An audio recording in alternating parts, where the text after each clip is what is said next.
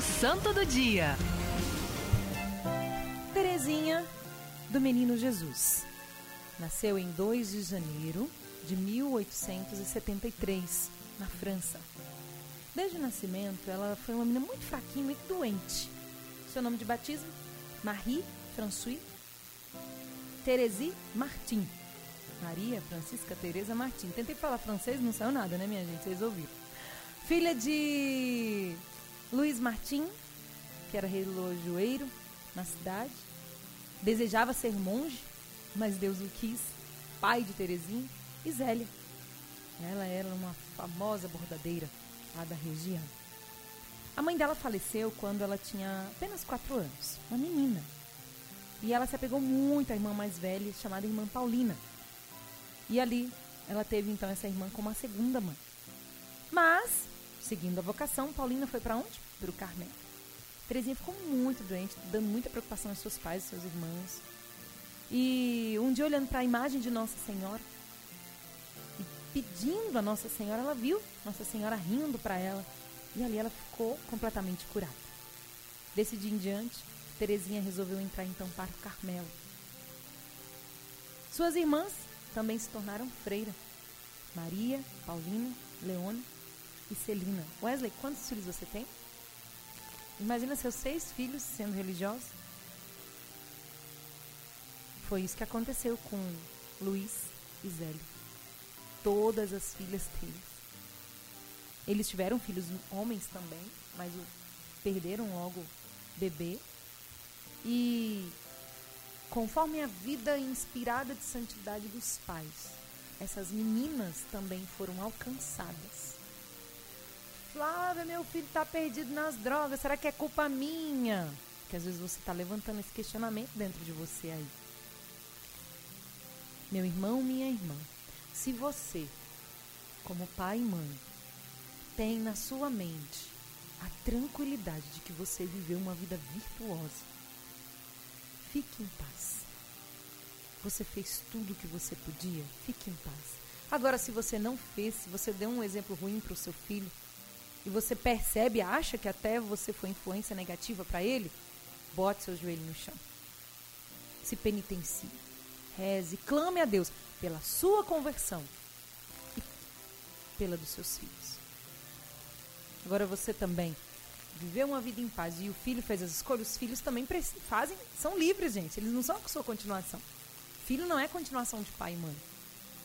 Eles são seres livres, independentes, que são né, formados pelos pais. Mas você precisa também, diante de Deus, não é diante de ninguém, diante de Deus, perceber o que também é missão e é responsabilidade sua. Terezinha entrou então para as ordens das carmelitas, porém ela tinha apenas 14 anos. O que ela fez, ousada como, como, como de natureza, ela foi ao Papa, gente, Papa Leão XIII.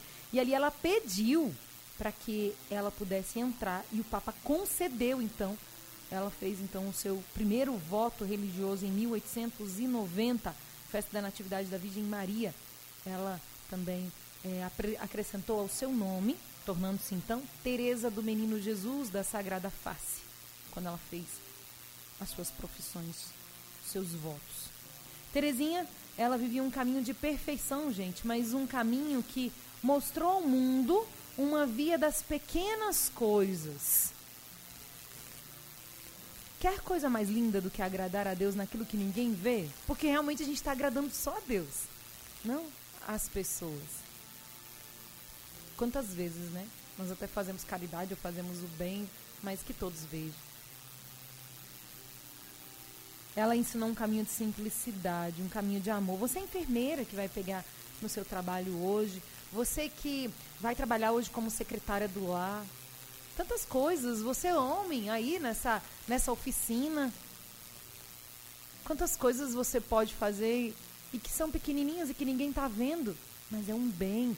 Gente, é a glória que nós vamos receber lá no céu. Terezinha recebeu a glória de todas as coisinhas pequenas que ela, que ela, que ela viveu.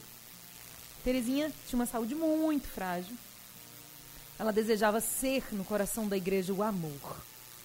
E ela conta a história que quando ia para adorar Jesus, ela ficava jogando pétalas de rosa no Santíssimo Sacramento. Ela dizia que quando ela fosse para o céu, ela ia fazer isso.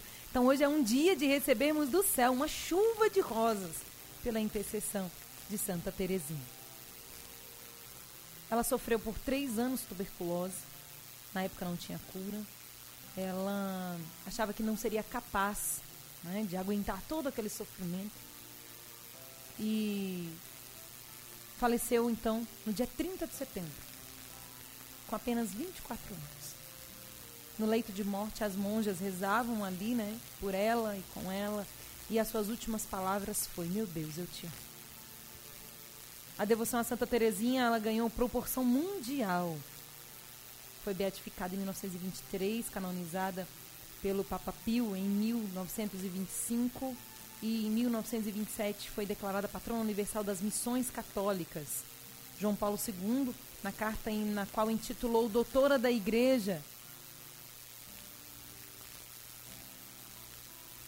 ele diz desta mulher que nos inseriu na infância espiritual e na contemplação da face de Cristo. Depois também foram beatificados os seus pais, Luiz e Zélia, em 2008, no Dia Mundial das Missões na Basílica de Lisieux, dedicado a Santa Teresinha do Menino Jesus. Eu quero, junto com você, ouvir essa canção que é lançamento da Gabriela Carvalho, irmã Ana Paula. Uma belíssima canção que fala dessa chuva de rosas que hoje nós pedimos juntos a Santa Teresinha. E vamos começar o nosso texto rezando uma oração a Santa Teresinha. Você tem alguma intenção também para colocarmos nas mãos dela e de Nossa Senhora? Para que elas levem até Jesus? Santa Teresinha do Menino Jesus, rogai por nós.